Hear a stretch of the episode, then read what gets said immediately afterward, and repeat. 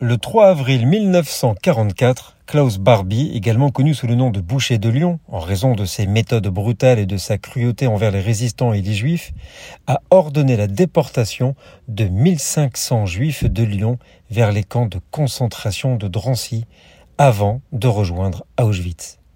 Barbie était le chef de la Gestapo à Lyon pendant la Seconde Guerre mondiale et était responsable de la répression et de la persécution des résistants et des juifs de la région. La plupart de ces juifs ont été tués dans ces camps.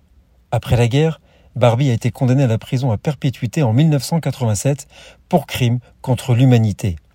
Il est décédé en prison en 1991. La déportation des Juifs de Lyon ce jour de 1944 restera l'un des événements les plus marquants de son règne de terreur à Lyon durant cette période. Nous sommes le 3 avril.